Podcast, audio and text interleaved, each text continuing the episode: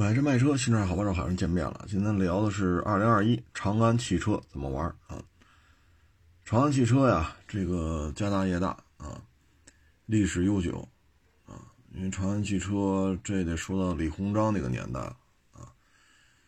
嗯，最早叫什么金陵制造局啊，生产各种呃这种算是海外引进的各种枪支弹药啊。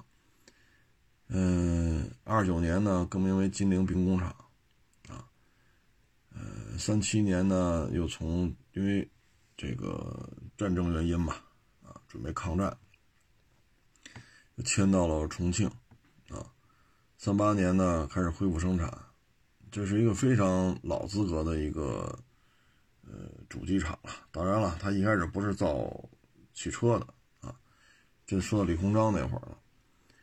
嗯，其实历史非常的悠久，啊，它是建国之后嘛，啊，五七年叫重庆兵工厂，啊，开始研究这个吉普车，五八年试制成功，五九年阅兵，六三年停产，拢共生产了一千三百九十辆，然后就把这个全套的资料转交给北汽，就有了北汽的二幺二，啊，所以你说二幺二吧，北汽的传家宝。这么说没问题，啊，北汽的看家看家车型了啊，但是这车不是北汽弄出来的，它是叫重庆兵工厂啊。如果现在还能找着这一千三百九十辆这个重庆生产的这个吉普车，那这真是有文物价值了啊。嗯，长安呢，这个改革开放之后嘛，因为经济建设是放在第一位的。所以兵工厂嘛，它需要很多的这种，呃，拓展新的业务啊。嗯，所以你看，他说这个就得说到铃木了啊，生产这个铃木的这种小面包啊，呃，这是他起家进入汽车圈的，算是啊比较大规模进入汽车圈的，应该从这个时候开始算啊。因为长安铃木虽然倒闭了，但它也产量远远不止一千三百多辆。所以，真是大规模进入汽车圈的，应该是八十年代初，啊，呃，陆陆续续呢，咱们有点聊过，他又收了这个哈飞，啊，呃，等等等等吧，反正这个有点意思，啊，有点意思。他二零二零年呢，我看了他那个财务报表，啊，当时公开的啊，公开的，都都能查的。它一共卖了二百零三，二百点三七万辆啊，比去年增加了百分之十四啊。长安的这个中国品牌呢是一百五十万辆，同比增长十二点九；合资品牌呢突破五十万辆，增长了百分之十七啊，都在增长啊，都在增长。呃，属于股东的上市公司股东的净利润。大涨百分之二百三十点九八，啊，呃，现在又出这什么 UNI 啊，UNI 系列啊，呃，咱现在反正多点开花吧，啊，整个长安系呢，它就是分两波，第一波呢，就像刚才说的，像长安铃木这样，虽然长安铃木已经没了，但是合资这一块呢，是长安汽车旗下的一个重要的一个支柱。只不过呢，能打的一个都没有，这是长安集团一直没有解决的问题。长安沃尔沃没了，这是因为沃尔沃这个是吧，跟吉利啊，然后就没有长安沃尔沃。长安爱迪仕散摊子，长安铃木散摊子，长安马自达也就那样了。长安福特从年销接近一百万辆掉到现在十几万辆、二十几万辆。咱们之前聊过一期，二零二一福特怎么玩？所以它这个整体看吧，就是能打的呀，实在是太少了，啊，嗯，现在林肯、福特，呃，马自达，啊，也也也也就这样啊，呃，没有什么太太好的这个，嗯，你像长安福特呢，增长了百分之三十七。就是他长安，就是长安的这个财务报表报的数据啊。长安福特卖了二十五万三，增长百分之三十七。啊，马自达呢卖了十三万七，增长了百分之二点八。这是这是他那个长安集团财务报表里说的数据啊。嗯，所以这个，我觉得长安集团目前呢，就大的面上看呢，就是合作伙伴、合资的啊，没有能打的。也不知道这是点儿背呀，还是怎么着的啊？你说一汽，人家有一个大众，对吧？然后又带来了奥迪，啊，人家有大众有奥迪，这是摇钱树啊。丰田摇钱树啊，啊，你说马达这实在是不怎么样，没关系啊，这都不叫事儿啊。啊，你有一个奥迪，有一个大众，有一个丰田，你还要怎样？你这就属于就是数钱的事儿了。那北汽，啊，有一北奔够了，有一北奔就够了，啊，一年净利润几十个亿，不就从北奔那儿贴过来的钱吗？把北汽亏空的钱补上之后还剩点，对吧？但是长安这边呢就属于点儿背，啊，嗯，但是现在这种状态之下，你说你再跟谁合作？你再去找谁？你说找大众，他已经有江淮大众。你说找奥迪，现在又有上汽奥迪了，啊，就是你现在能挣吧挣吧的，可能奔驰啊、宝马呀，但是现在看也有难度，因为宝马跟长城合作了，啊，奔驰呢现在又跟吉利，是吧？也是 眉来眼去的啊，呃。所以对于他来讲，再找一能打的确实比较费劲，啊，丰田已经有南丰田、北丰田了，你再跟长安合作，卡罗拉、雷凌，你再弄一什么？对吧？你说凯美瑞、亚洲龙，你长安再弄什么？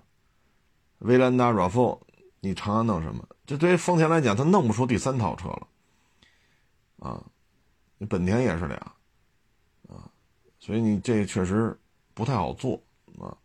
能去谈，但外方未必愿意合作，啊，你像日产，这确实是一家了，正荣日产、东风日产现在基本上合在一块儿，但日产现在日子也不算好过呀，所以对长安来讲，你要想解决合作这么多外方啊，甭管还在干的还是不在干的，为什么一个没有，没有一个能打的这个，目前看解决不了了。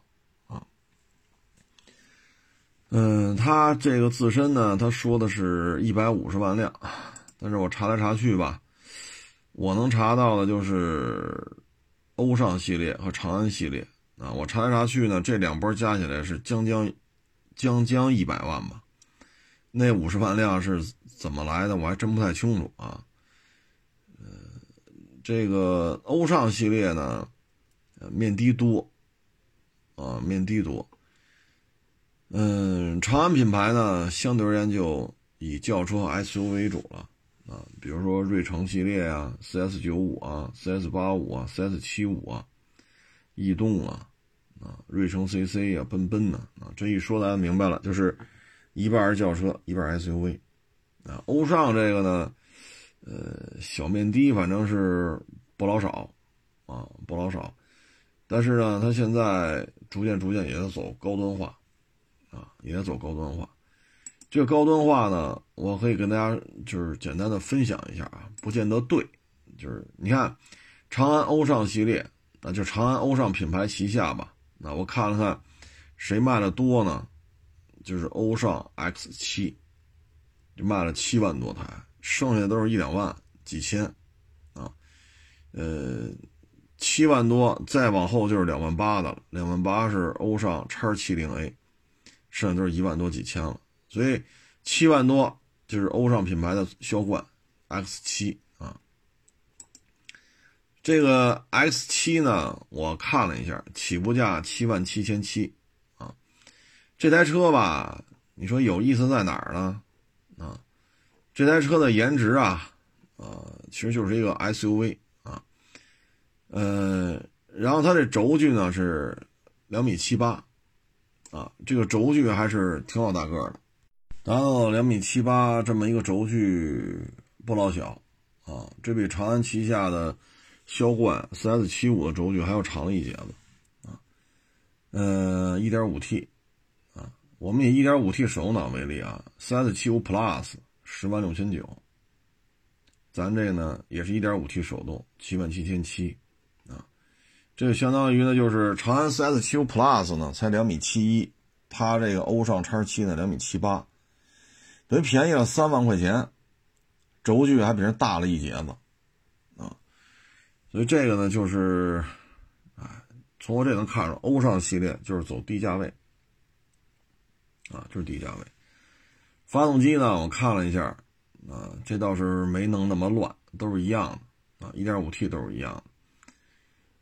嗯，总体看吧，就是欧尚呢走低价位，配置也低，价格也低，啊，这个呢走低价位吧，不是说不可以，但是呢，现在就。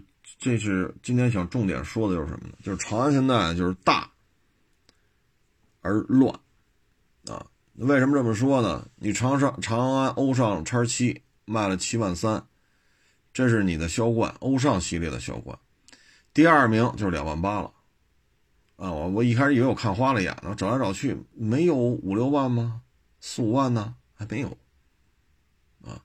第二名就是长安欧尚叉七零。啊，叉七零，哎呀，这个车反正就是车呀，真是不老少啊。但是呢，这又又回到了他现在的问题，就是你跟老外合资能打的很少。叉七零呢，后半截啊，像路虎发现四啊，车头呢就是一面的，这基本上就是一面的了啊。可是呢，你这个面的销量吧，你。只能卖到两万八，大家也知道，五菱系列是卖卖这个面的啊，百十来万，再加上宝骏系列吧，加一块一百多万。所以就是你的长安面的很多很多，欧尚系列的各种车也很多很多，但是你的总的销量是多少呢？我查了一下，总共卖了二十万辆。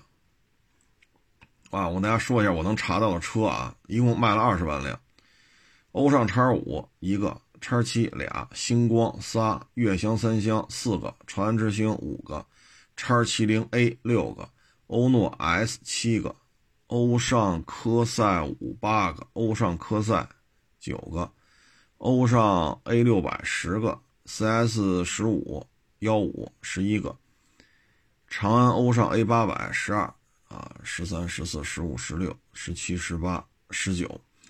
这个销量排行榜上，欧尚旗下一共十九款车，月销过万的呀就非常少了。十九款车当中，月销过万的啊，欧尚叉五、欧尚叉七、悦翔三厢啊，然后叉七零 A、欧诺 S，就这么几个车，一二三四五，十九款车，五个月销过万，啊，年销过万啊，基本就是一万多。就一个两万多，一个七万多，所以加一块十九款车卖了二十万零三千。这个产品的数量和你产品的销量这之间完全不对等，完全不对等。你大家可以看一下咱们之前聊的这些车型，你比如说卡迪，CT 四五六仨，叉 T 四五六仨，六个，人家差不多也是二二十多。六款车二十多，您这十九款车也二十多，这就说明什么呢？就是你假如说啊，咱们就纯粹以研发成本来算，倒腾出六款车成本高，还是倒腾出十九款车成本高？这是第一。第二，十九款车卖二十万，你挣得多，还是六款车卖二十万你挣得多？你的宣传彩页是不是要印十九十九个车系啊？那卡迪那六个车是不是印六个车的宣传彩页就够了？我这彩彩页当中，我有什么三个配置、八个配置、十个配，我这彩页上印就完了。但是我彩页只要印六套，这个要印十九套。你的零配件，灯啊杠，你说发动机一样，这儿一样那儿，灯一样吗？杠也一样。这车这这一圈玻璃，前风挡、后风挡、窗户的，这也一样。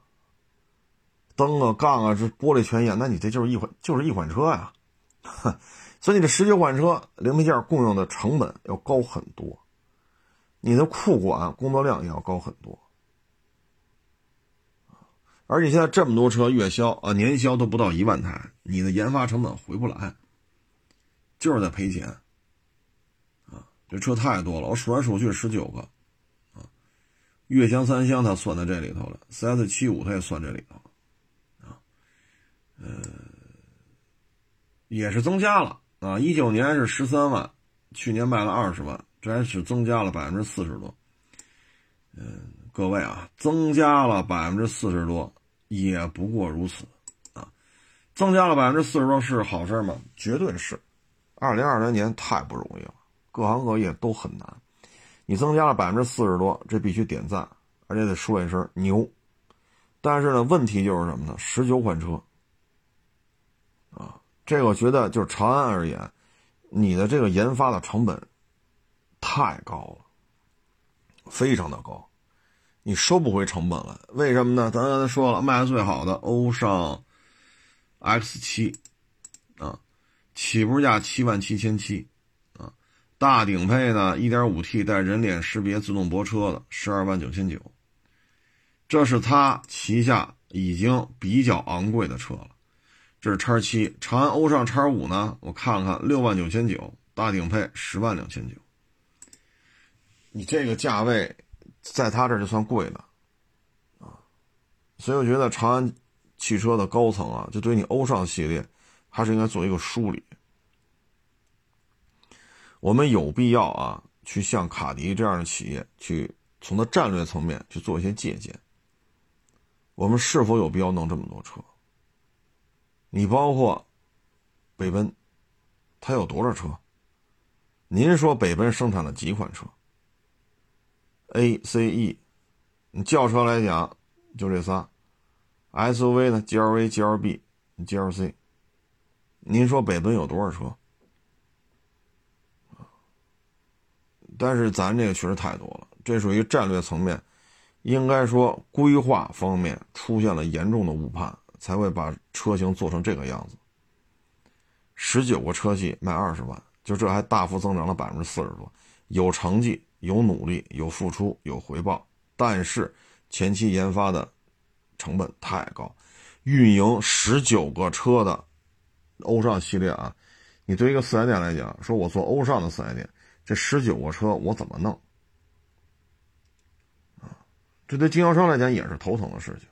包括你大区的备件库，这也是很头疼的事情。啊，所以我觉得长安在这方面还是要梳理一下。车很多，能打的就一个欧尚叉七，卖了七万多，剩下卖两万多，剩下一万多，绝大部分都是几千台，甚至是几百台。作为年销量来讲，这真的是太失败了，啊，确实是太失败了。有进步也有不足，啊，这就是我对于它的这个感觉。那长安系列呢，就以 CS 七五吧，就这就是它最大的一个。冠军车型嘛，咱先看一下啊，长安系列呢卖了七十八万八，增加了百分之二十一，啊，这增加是非常多了。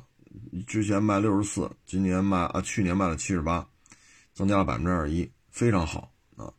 你看它车有多少啊？从 CS 七五 Plus 啊，嗯，七五 Plus、逸动、五五 Plus、三五。我数一下吧，一二三四五六七八九十十一十二十三十四十五十六十七十八，一共十八款车，这也是有点多啊，也是有点多。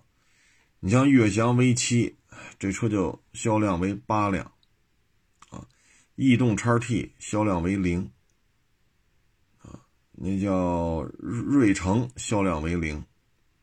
四 S 七五插电卖了六百多辆，这四 S 七五插电呢？我在奥森啊，去年我今年没注意，去年的奥森，我看到一个四 S 七五插电的一个展台，摆着摆着这车的这么一个展车，但是现在我看到四 S 七五插电年销量六百多辆，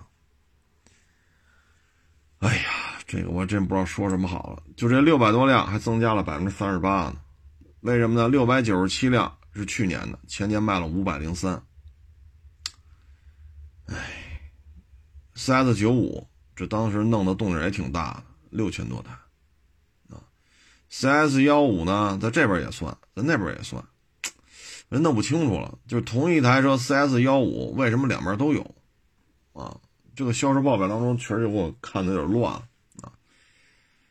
嗯，然后七五又分七五和七五 Plus，然后这个九五八五啊，等等等等。呃，Unity 呢，现在又搞出来了，啊，相当于就是你看没有？我以为啊，我当时看这七五的时候啊，呃，七五七五 Plus 啊，我本以为这车得大多少呢？我看了一下数据对比，七五是两米七，七五 Plus 是两五两米七一，轴距只差一个厘米，啊，这个。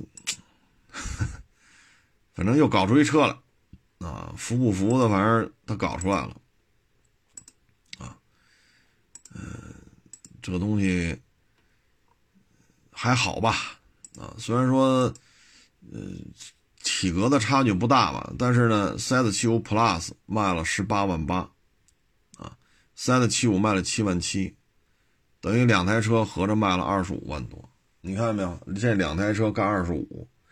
之前那个欧尚呢，十九个车干二十。您说你长安是整的明白是整不明白，啊？嗯，逸动呢，这也是一老车型了，卖了十四，啊，十四万六，啊，这个也可以，啊，嗯，SUV 轿车它两边啊做的还都行，啊，最起码逸动能做到月销过万，在自主品牌而言呢。这已经是实属不易了，啊，呃，因为大家也知道轿车这个圈子吧，哎呀，这个合资品牌啊，砸价砸的太狠，啊，自主品牌的轿车很难混。你像原来桑塔纳还有一点四的时候，现在都是一点五了，那会儿一点四自吸就卖五万来块钱手动挡，桑塔纳一点四手动卖五万多，所以他往这一摆，你弄得别的主机厂没法混了。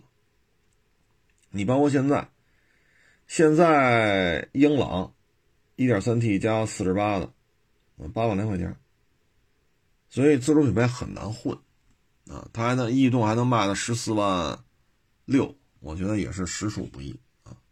嗯，这里边呢，轿车呢，对于长安来讲呢，确实不太，也不是太理想，但是它还行吧，有个逸动啊。为什么这么说呢？你看瑞城 CC。一七年上市的时候，我在海南给这车做主持人，上市发布的一个，呃，算是一主持人啊，这么一个活卖了多少呢？两万七，啊，就这还增加百分之二十五呢，之前卖两万一，啊，奔奔呢卖了一万一，啊，这个，呃，逸动的这应该是电动吧，卖了一万六，啊，一万六。嗯，但是悦翔 V 七放弃了。悦翔 V 七当时刚上市的时候，悦翔 V 七的宣传片还是我还拍了一个呢。啊，那是哪年的事儿？一三年、一四年。但是现在销量为零了，啊，看着也确实挺可惜的。嗯，但是现在也还行吧。逸动不是卖的还可以嘛，对吧？这个轿车吧，瑞城基本上就是废了。啊，看着特像凯美瑞，瑞城 CC 吧，为什么不上 2.0T 啊？当时参加这车上市发布会的时候，我就觉得这车为什么不上 2.0T？你既然是运动型，你为什么上1.5啊？现在就是逸动吧，还能卖个十几万，月销过万啊。逸动呢，主要是个儿大，四米七三的长度，两米七的轴距，七万两千九的起步价啊，呃。基本上车六万多就能提，啊，所以个儿大便宜，只能是这么这么打拼了。对自主品牌来讲，确实很困难啊。就因为合资品牌现在轿车砸价砸的太厉害了。那这个 SUV 吧，我觉得就特有意思啊。长安 CS75 跟长安 CS75 Plus 造型风格不一样，75呢看着还较为中庸，75 Plus 啊有点科幻色彩。你到了 Unity，这感觉就是雷克萨斯了，啊，雷克长安了，啊，或者长安萨斯了，啊，这个 我就特好奇在于什么呢？就是你看七五 Plus 和长安 Unity 这个轴距是一样的啊，轴距是一样的，起步价呢差了九千块钱啊，轴距都是两米七一啊，就是车身变得更矮了啊，车身变得更短了，离地间隙增加了啊，呃。这个，嗯，我有时候看这车吧，我就就有一个感觉是什么呢？就是我搞不明白，就是这个车它 Unity 和长安七五 Plus 之间区别在于什么？你看起步价差了九千啊，它一前提，长安 CS 七五起步是手动，Unity 起步是自动，你要把它换成自动了，两边差一千块钱。CS 七五 Plus 起步价自动啊，十一万四千九。Unity 起步价就是自动的，十一万五千九，就是它就好比是一个同样轴距但是短款偏运动型的这么一个 SUV，可是呢，你偏运动吧，离地间隙又加高了。啊，它的离地间隙 Unit 是一百九，CS75 Plus 是一百七。啊，就咱这车呢还倍儿矮，一米五六。啊，CS75 Plus 是一米七。降了十几个厘米，所以这个车内空间吧，我觉得特好奇了，啊，就是你要是做一个运动范儿吧，你为什么把离地间隙加高了？啊，你比如 VV 七系列，啊，它那个范儿就是走一个运动范儿，啊，这 Unit 也是有点类似于 VV 七了，啊，CS75 Plus 呢更科幻。到了这个就感觉就是雷克萨斯的设计师跑这边干来了，所以它这个车型混乱吧，不仅体现在大的车系上混乱，你在车型当中它也存在这问题。CS 七五和 CS 七五 Plus 轴距差一厘米，两米七对两米七一；Unity 和长安 CS 七五 Plus 轴距一样，但是矮了十三个多厘米，离地间隙还加高了，所以你发现这个，你说你让我说什么好？啊，你你说这仨车底盘没有任何关系吗？都是两米七，C C S 七五 Plus 和 Unit，C S 七五两米七，你说这仨车底盘有没有关系？啊，所以这个就是看着就很费解了啊。还有这个，你像这个，呃，欧尚，啊，你再看这欧尚，欧尚呢，这个叉七系列啊，叉五系列啊，跟咱这个就。也是特别的像，啊，所以你说欧尚叉五呢也是两米七一，啊，等于就是说咱两米七到两米七一这个底盘吧，出来的就我查到的至少有四款车，啊，不排除我没查出来的，因为什么呢？长安和长安欧尚一个十九台车，呃，一个十九个车系，一个十八个车系，加一块快四十个车系了，我我确实没法给你捋一遍啊，太多了。啊这个我不清楚，他这么做呀是乱不乱啊？现在就是一个底盘，至少能捋出四款车。说轴距丝毫不差的，两米七一的就有仨啊。这种做法呢不是太理想啊，实际效果不是太理想。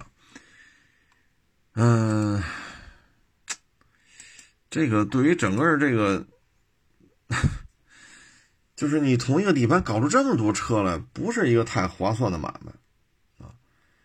你看宝来朗逸这一个底盘出俩啊，速腾这个呢是出了仨，相当于零度、速腾、明锐啊，当然是分在三个厂子里边，南大众、北大众再加一斯柯达，当然斯柯达算上汽的买卖啊，但是你从品牌好、厂子也好，你这么窄。这仨之间给人感觉不是一回事儿，啊，嗯，像他一下搞出四个来，这确实有点乱，啊，确实有点乱，嗯，不是太合适，啊，我个人认为呢，车不应该这么做，啊，但是我看人家干的还挺挺，这反正我这属于唱反调了啊。我这可能属于唱反调了，但是我个人认为，它这产品线还是有点过于复杂了，过于复杂了。嗯，长安 CS 九五呢，轴距两米八一，欧尚 X 七呢两米七八，啊，嗯，这个就是长安的七五，啊，欧尚 X 七，这俩车销量也不高啊，长安 CS 九五才卖了六千台。所以总体看吧，就是长安呢，我属于战略规划层面是出现了一些，呃，把简单的事情做复杂的这种思维模式啊，或者思维惯性啊。你在我看来呢，就是幺五、三五、五五、七五啊，然后你上边弄一八五，愿意弄弄去吧，还弄一九五啊，确实有点多了。而且呢，同一个平台弄出四款车来，欧尚叉五、Unit、CS 七五 Plus、CS 七五，这也有点太复杂了。因为你，你说卡罗拉、雷凌这是俩企业，对吧？你说轩逸和蓝鸟，人家人家也就出俩啊，顶多你得把轩逸经典算上，人才出仨呀，咱这出四个。这个你试图摊销成本吗？但是你卖的好的七五加七五 Plus 卖了二十多万，那其他的呢？所以这个我觉得你十一万左右的自动挡一点五 T 的轴距两米七一的这种 SUV，呃，就你很难拉开啊，你拉不开啊，最终就是互相。自相残杀呗，反正就是展厅里很热闹，啊，来了你就别想走。为什么？这几万块钱十几十小几万，有的是一片一片的，啊，总有一个打动你的，啊，偏中庸的七五，偏科幻的七五 Plus，像雷克萨斯的 unit，啊，你要去欧尚的还有一个叉五，啊，这个我觉得就有点让我想起谁来了，想起当年的奇瑞了。啊，奥运会那会儿五娃闹京城嘛，还是五娃五娃庆奥运啊？后来我们一看，我操，我这不就 QQ 吗？五个 QQ 啊，拉长一点，加高一点啊，什么三厢的，呃，两厢的，什么这个那，哎呀，嗯，其实它那些车型啊，看着啊，就是奇瑞 A 一的衍生版本。但是给人感觉特别的乱，所以这个呢就注定呢你就是大而散，啊，大确实大，年销二百万。但是我查呢，中国品牌我查的就是一百，合资品牌咱就不说了，就是咱就不去纠结啊，那五十万哪儿去了？咱不说这个啊，这那肯定人有，我没查到那么多，这赖我啊。我现在就是说，欧尚十九个，长安十八个，加起来不到四十个。拢共卖了一百个，我就说我能查到的啊，这不是一个好现象，啊，就是还是建议长安的，就是该砍往下砍，啊，没有什么意义。你像 CS 幺五，这边是卖了七千，啊，在欧尚那边呢是卖了一千四，啊，加一块卖了，也我要说九千吧，可能都有点，都有点说高了。两套体系加一块卖九千，你说这这车存在的意义是什么？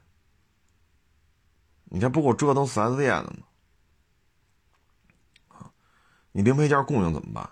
那很多网友我不进货嘛，就出事再说。总共一年卖九千台，各位啊，你可以不进这价，人家的车剐了蹭了找你来了，我是走保险也好，还是自费也好，还是对方走保险，对方自费给我修车。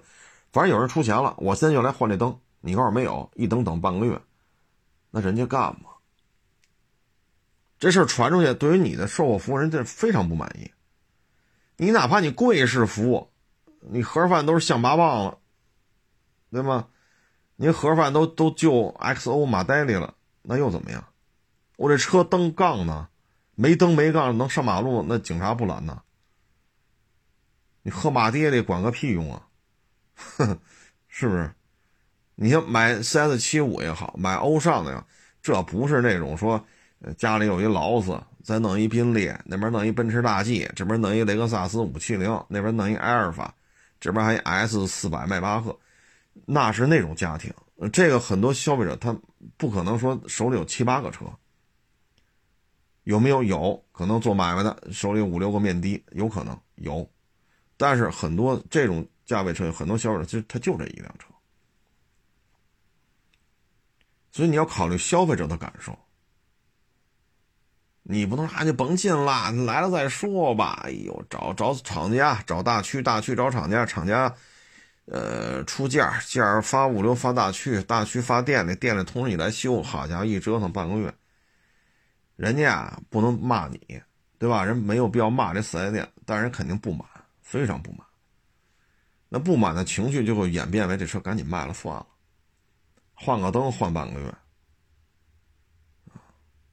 这是非常不好的事情。但是你要说链这个整个这供应链，你都做的特别足，你拢共一年卖九千台，每个四 S 店都备个灯，每个四 S 店都备个杠，每个四 S 店都备一转向灯，就等着你来撞了，或者你把别人撞了，那也不现实，啊，所以这个你把这供应链做足了。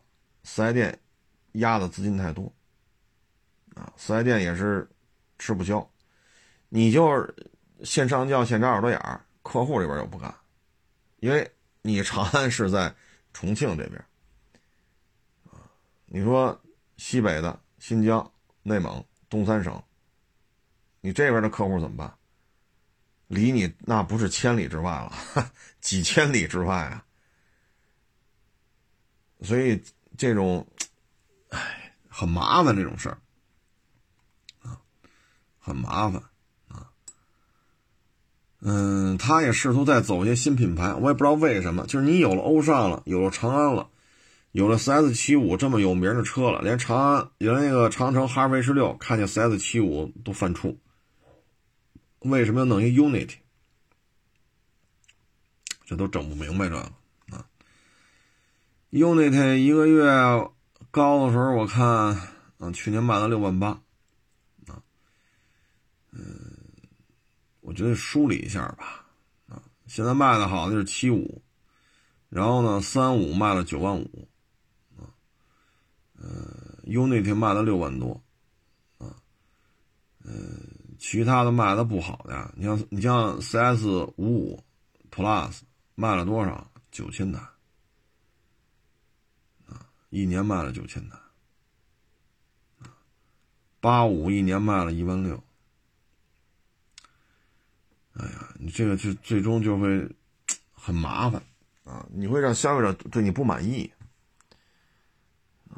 所以我觉得，对于长安来讲，它需要做的是减法，不要再去又增加一 unit，又增加一品牌，又增加一车系，真的是把自己累死了啊！真的是把自己累死了。嗯，他他这种有点像谁呀？有点像北汽。北汽有很多车型是昙花一现的。长安这种状态跟北汽特像，但是不一样在于什么呢？北汽自主品牌基本就是趴了价了，没有什么说单一车型一年卖个像这七五加七五 Plus 一年卖个二十多万，那现在没有。基本上北汽的自主品牌基本上趴了价，就是小客车这个范畴啊。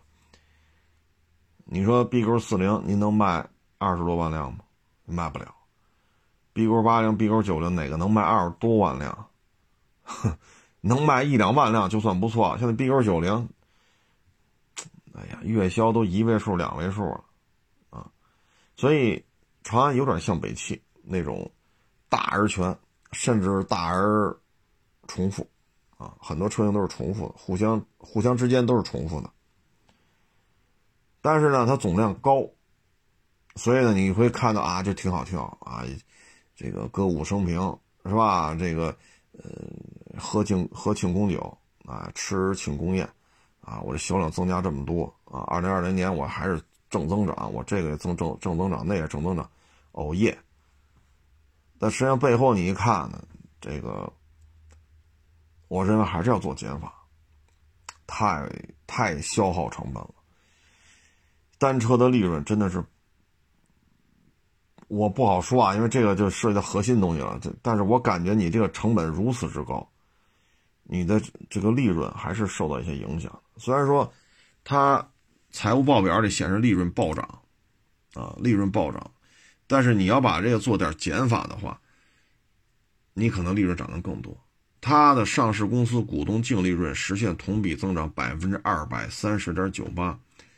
如果你要把你这四五十款车砍下点去，留下二十款车，甚至于，甚至于留欧尚，全是面的，加低端的 CS 七五，叫叉五也好，叫叉七也好，你就留五六个品牌，长安这边留五六个品牌，那你可能你的这个利润就不是增加百分之二百三十点九八，你可能增加百分之三百，甚至更高。现在就是什么呢？就是你一看报表，哇，家伙，这 beautiful，very beautiful，啊，那实际上不是那么回事啊。当然我这么说，可能也很多人也不爱听，哈哈。这个一家之言啊，一家之言，不见得对。嗯，今天呢是这个元宵节啊。我录节目之前呢，还有就是南方啊某个城市的一个交警啊。还跟我发微信聊了会儿，他说呢，这个他们单位发了点元宵，哈哈他吃了六个，说为什么吃六个呢？六六大顺啊！但是呢，这些都是在单位啊，也就是说你穿好警服在这等着，有有任务赶紧上车走啊。然后呢，过一会儿你看就有任务了啊。他说他们也确实也很辛苦啊，包括治安警。他们是交警，元宵节啊，当然盒饭肯定管啊，你不能让这个民警值夜班饿着，盒饭肯定管元宵啊，但是确实也很辛苦啊，呃，保一方平安嘛啊，其实北京也是这样啊，嗯，确实很辛苦。你现在就是说，作为社会治安来讲呢，它分几个手段。啊人防、技防，技防呢？你看，这些很多小区啊，都已经人脸识别了。你不是这儿的业主，你站在门口你进不去，这门不开，啊，不需要你这，你就让人出来接你了。他已经实现人脸识别了。然后小区里很多摄像头，啊，到楼门洞这儿，它还有密码锁，所以这个对于这种犯罪啊，这种。这种犯罪行为的发生，它起到一个极大的震慑作用。每个门全是人脸识别，啊，车牌号都录入了，是业主的车，啪，自动抬杆就进了；不是业主的车，进不去。啊，出来你也出不来，你不是业主，那杆儿不起来，你出车出不来。是业主的车，嘣儿抬杆了，然后行人也好，骑自行车啊，电动车呀，你到这儿刷一下脸。这是技防，啊，包括大量的摄像头，啊，你最起码在北京，你说哪个小区还不给你怼几个摄像头？你说百分之百无死角吧，这也做不到。但是基本上路口啊、大的这个通道什么的，大概的方向上它都有摄像头。人防呢，就是靠这些民警了，啊，你说元宵节都跟家吃元宵啊，老老少少的一起吃个饭呀，或者你饭馆这摆一桌啊。啊，那这些民警同志呢，就得出去溜达去，啊，呃，主要的路口，啊，然后像我想啊，二二十年前吧，差不多二十年前，啊，嗯，要是在石景山的网友知道，叫山姆电影院吧，啊，山姆电影院那条街，啊，相当于八角游乐园。在街的这头，山姆电影院在街的那头，那边是长长安街嘛，底下是一个铁道的一个隧道啊，一个小桥洞子，这么一一溜吧，大概一公里两公里，山姆电影院，然后那边全是树林子，这个铁道呢跟这路并行，铁道是一高坡，高坡那边是那个雕塑公园那大的停车场，这条路是没有居民的，我印象特别深，因为差不多二十年前吧，我有一阵子是。呃，走的特别早，啊，然后每天都是五点多钟出来，经常能看见在那条路上啊，那不是前后不着村吗？右边大树林子，走到头到长安街那个桥洞子那儿是山姆电影院，然后往这边全都是树林子，然后路的这边呢是一个高坡，这底下是铁道，上面是一高坡，等于那边是八角有就呃八角幼儿园的停车场，很背这条路，经常能看见有一警车，八角牌八角派出所的警车，就在这条路正中间亮着警灯，就那儿停着，知道这背呀，荒无人烟呀。啊那警车就老这儿停，我那会儿每天五点多都从那儿走。那警车就在那停着，当然现在那片很繁华了啊。你说二，我说的是二十年前。你说这不就是人防吗？荒无人烟，这边全是小树林子，那边是一个非常空旷的八角幼儿园停车场。凌晨四五点钟哪有人？大停车场一人没有，大树林子里一人没有。那警车就在那停着呗。亮着警灯，就让你看见，这有警察，就让你看见，啊，这条街这头往那边看，有一警车停那儿；那这条街那头往这边看，有一警车停这儿。那条路啊是有弧形的，角度很小的一个弧形，你不在这头，你直着看不到那头；那头直着也看不着这头。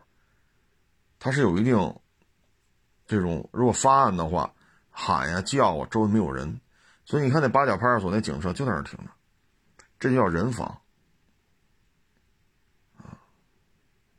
那你说跟这待着，你说一待待半宿，后半夜一直待待到天亮，你说你烦不烦？那说那还有车呢，那坐车，那您坐一试试去。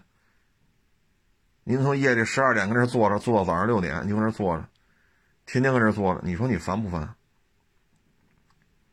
这就是人防啊。当然现在那条路很繁华了啊，摄像头也很多了，不用民警同志哈一开着车跟那一待待半宿，天天这么待。现在不至于。其实现在你看北京很多路口啊，他到晚早晚高峰的时候，他也有警察在那检查，这就是人防。夜里边呢，他也有这个警车，啊，慢慢悠悠的，在这个各小区里边慢慢悠悠跟这溜达，尤其是后半夜的时候，车速也很慢，啊，就顺马路边慢慢开，啊，这个小区转，那个小区转。还有的呢，就是有时候我回来晚，后半夜了啊。有的时候呢，是一个民警骑着自行车，后边带了四五个。我小时候看那会儿没有辅警这说呢，那会儿叫联防队员，各单位都抽调，我还被抽调过呢，去参加这联防呢。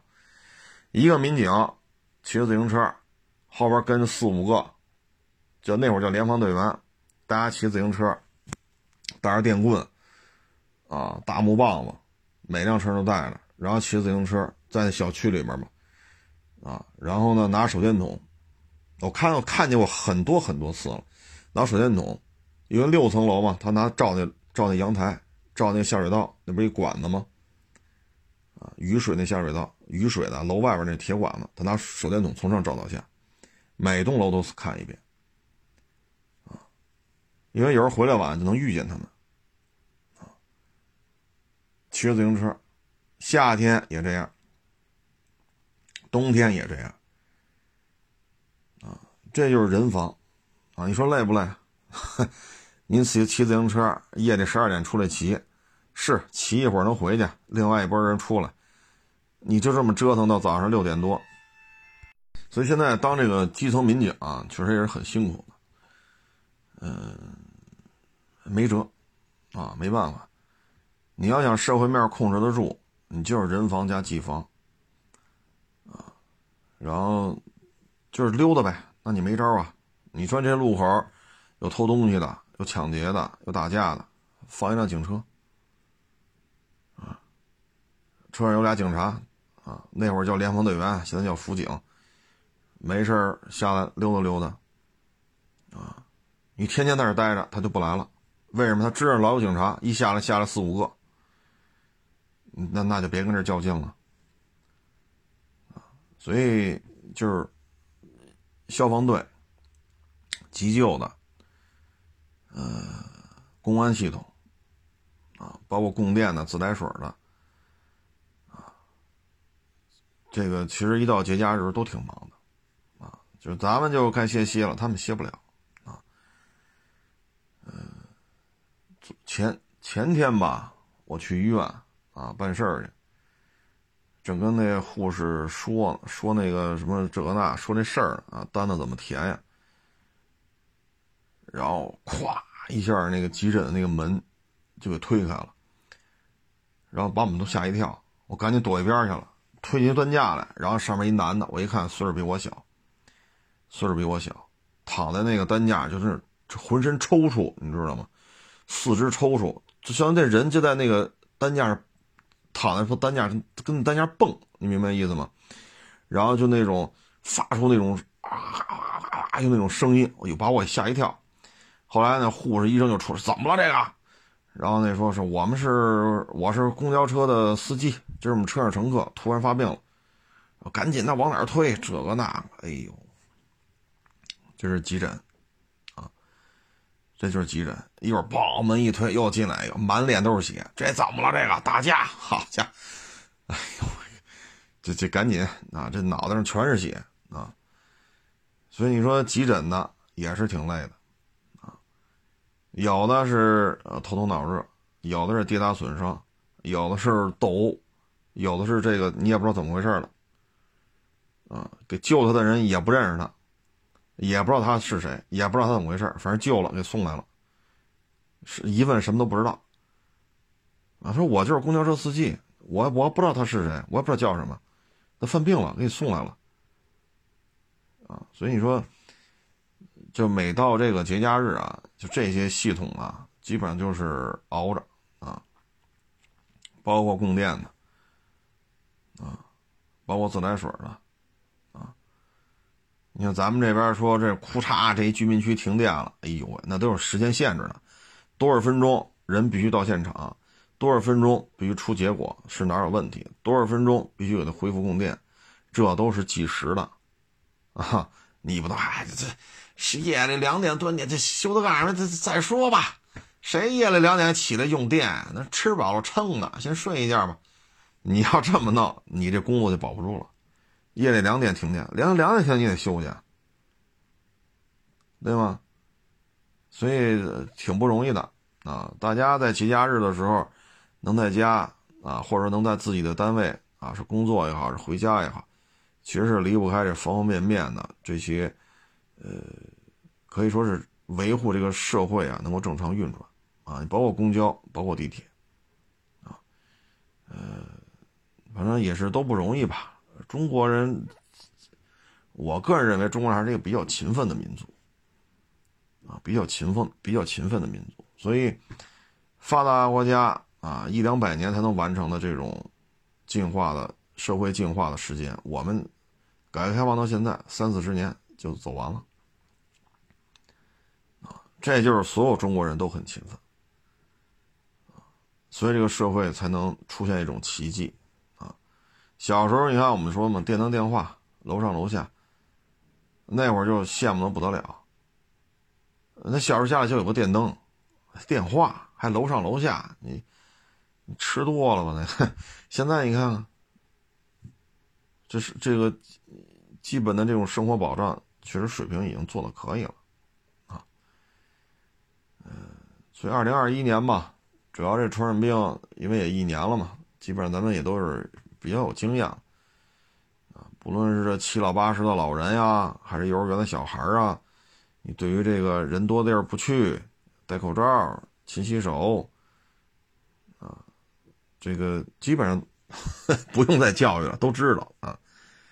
所以，相信今年要比去年再好一点吧。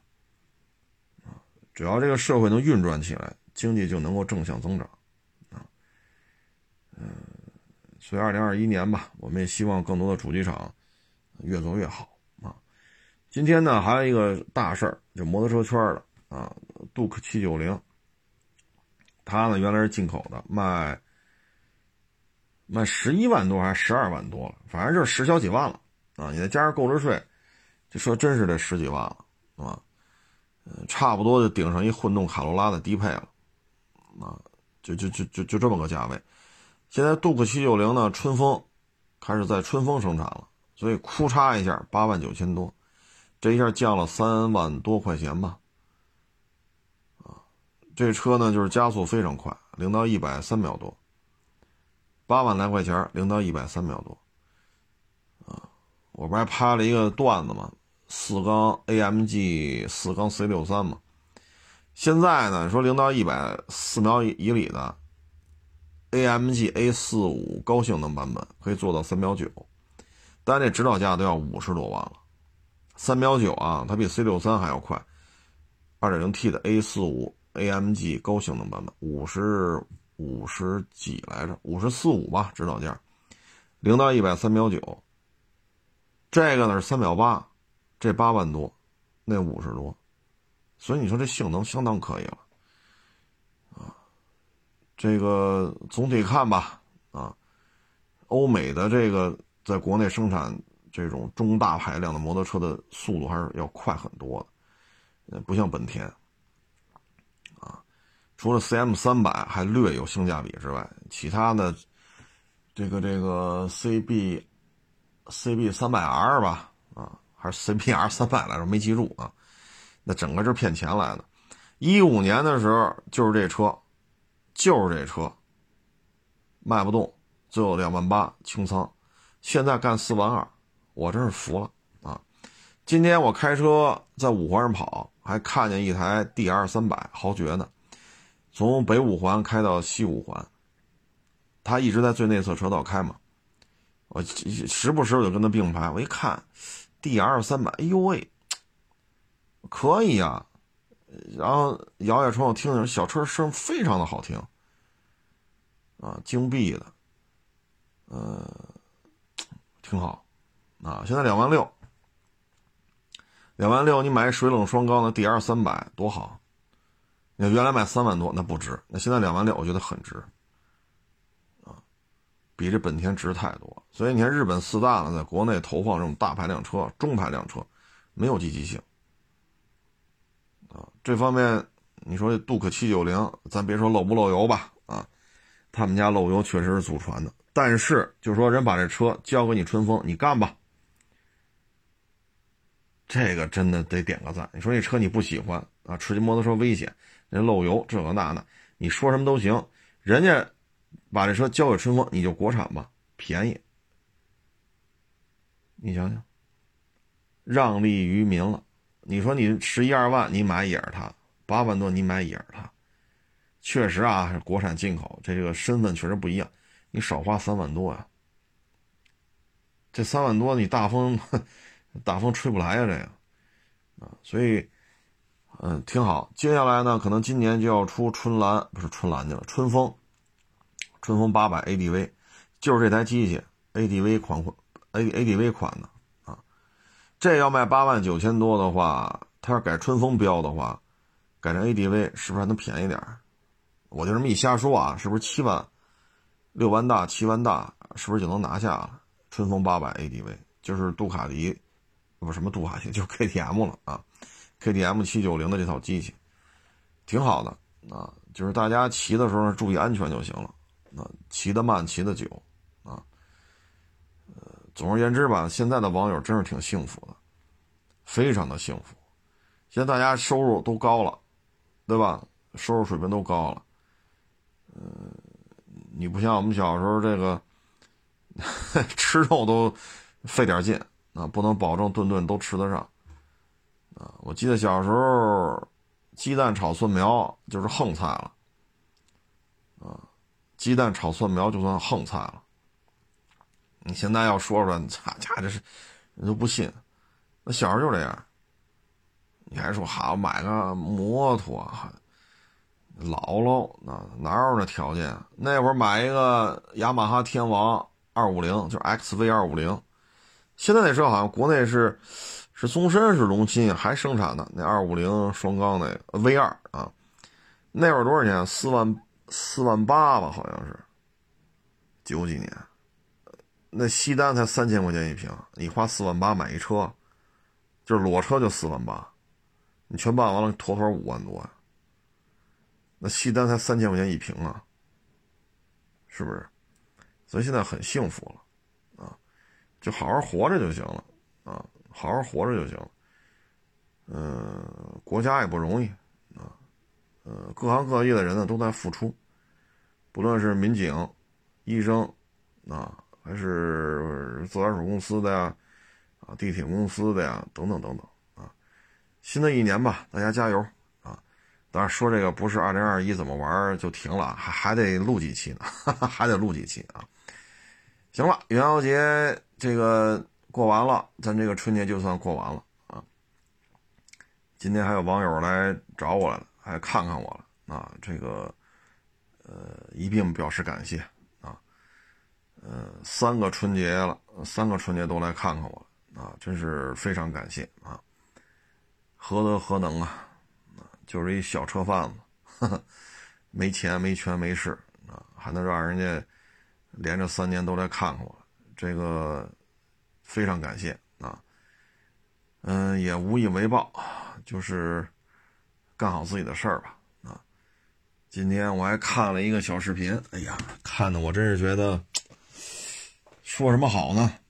啊，说你看我这粉丝啊，涨得倍儿快啊！我一看，好家伙，来一车，起码一点两下，行了，精品收了，这个那，我一看，好家伙，车门点两下，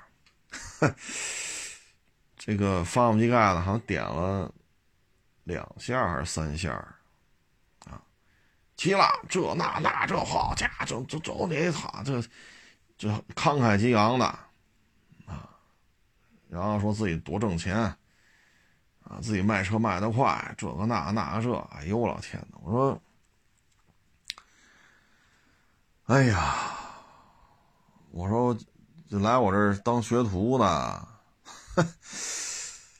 哎，嗨，有些话咱也没法说了。那这二手车啊，现在感觉就是。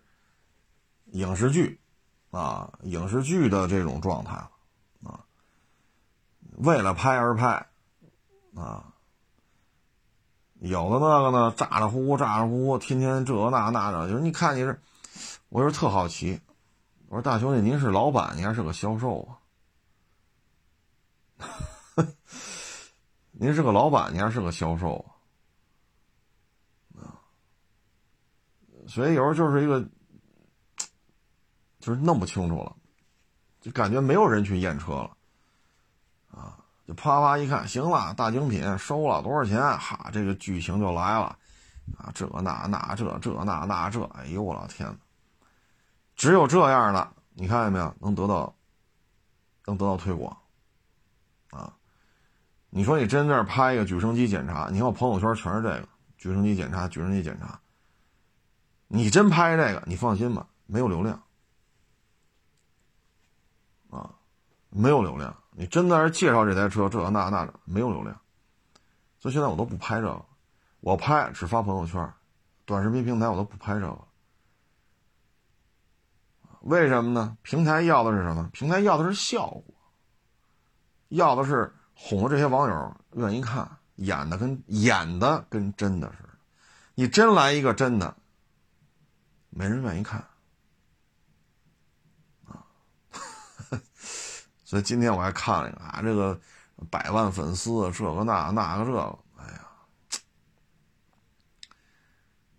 你把车卖出去之前，你的工作没做到位，我用一脑袋毛担保，售后的纠纷会非常的多，而这种纠纷会牵扯你的精力非常非常的多。你卖车之前把工作做到位，说清楚、讲清楚、验清楚。你可以回家安心的睡觉。如果售前老是这种，哎呀，我觉得现在这社会风气啊，真是乱了套啊，真是乱了套。包括昨天吧，我打开 A P P，我一看，嚯！我们家十六间房全租出去了，我才不上班我天天就是收房租，我就跟这待着，就喝二雷子。哎呦我老天哪！北京人叫不上班去，好家伙！我说这他妈真给北京人丢脸啊！就这平台还推呢，还给他推呢，只要有流量就行。就得做出一些出格的事儿，就得做出一些违反这个行业现状、或者违反这个主旋律的事情，他才有流量。你说这是谁的错？这是谁的错？就这样都能上，包括那个吃烤鸭拿那个卷春饼那面饼擦脸当餐巾纸使的，真给北京的语言文化、北京的餐饮文化丢人呐！这要搁过去拉出去就砍了，斩立决，平台还推呢。所以包括二手车也好，你车呀，现在就是戏剧化。你像我这个举升机啊、路试什么的，我都没法发短视频平台，一发就没人看，一发就没人看，甚至于 我就不往下说了啊。所以我就我这些东西我只发我朋友圈了，惹不起。我这小家小业的，我惹得起谁呀？反正加了微信的都能看见就行了，啊，就行了。有时候我看微博上发发还行，微博不给你限流。啊所以，唉，就这就是，这就是生活啊。人生在世嘛，十之八九是不如意的。行了，咱也不多聊了啊。元宵节了，给大家再拜个晚年啊！祝愿咱们所有的听众朋友呢，新的一年牛运亨通啊，天天是牛市啊！新的一年呢，健健康康、开开心心啊，升职加薪啊。今年能够有一个好的业绩啊！谢谢大家支持，谢谢大家捧场，欢迎关注我新浪微博“海阔试车手”微账号“海阔试车”。